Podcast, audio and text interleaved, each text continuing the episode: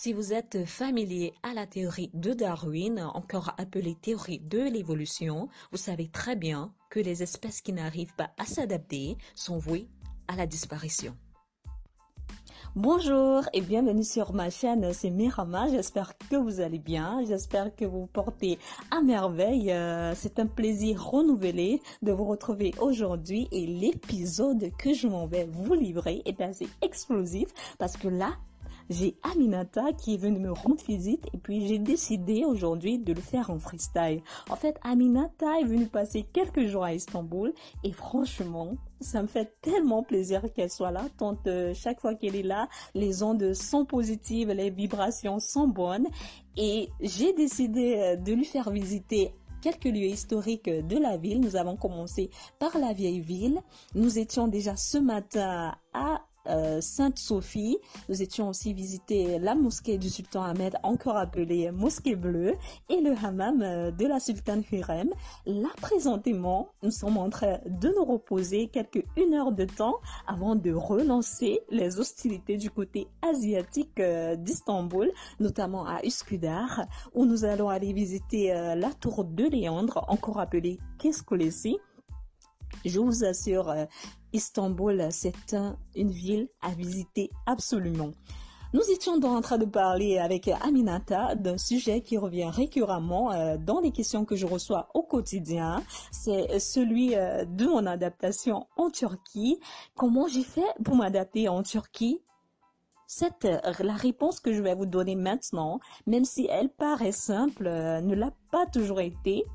J'ai tout simplement appris à parler le turc parce que j'avais pas le choix, parce que c'était la seule option pour moi de me sentir comme chez moi. Il fallait que je parle cette langue. Et je l'ai fait, je merci, je me sens assez fière de moi, mais la première fois j'ai foulé le sol de la Turquie, je me suis dit que j'étais tombée dans une dimension parallèle, tant que je ne comprenais absolument rien à tout ce que les gens qui étaient en face de moi étaient en train de raconter. Et à cette époque, euh, je me rappelle très bien que j'assimilais le turc au chinois. Il m'a fallu euh, quelques deux mois pour véritablement commencer à balbutier euh, des mots en turc.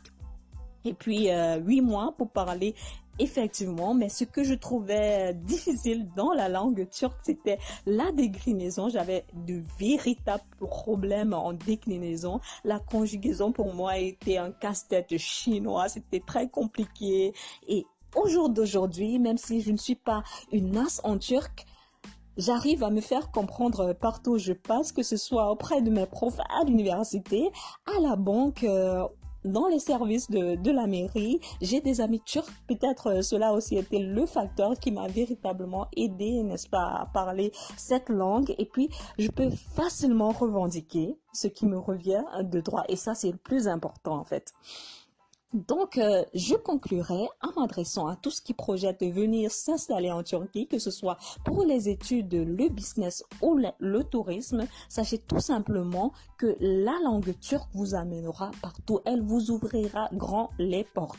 Grâce à la langue turque, vous pourrez voyager dans tout le pays comme présentement je suis en train de le faire. Je n'ai pas de problème. J'ai juste besoin d'un certain nombre de systèmes, de maîtriser un certain nombre de systèmes. Par exemple, ici à Istanbul, j'utilise une application qui me permet, n'est-ce pas, de me déplacer facilement d'un lieu à un autre.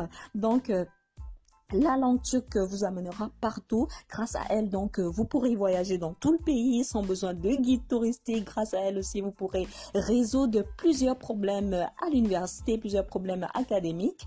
Grâce à elle, surtout, vous serez à même d'acheter des articles au marché à des prix extrêmement concurrents concurrentiel. Donc comment est-ce que ça va se passer Les gens qui sont en face de vous seront tellement euh, subjugués, seront tellement émerveillés que vous parlez euh, leur langue que vraiment tout ce que vous leur demanderez, ça sera comme une lettre à la poste tellement ça sera facile pour vous, vous voyez ce que je veux dire?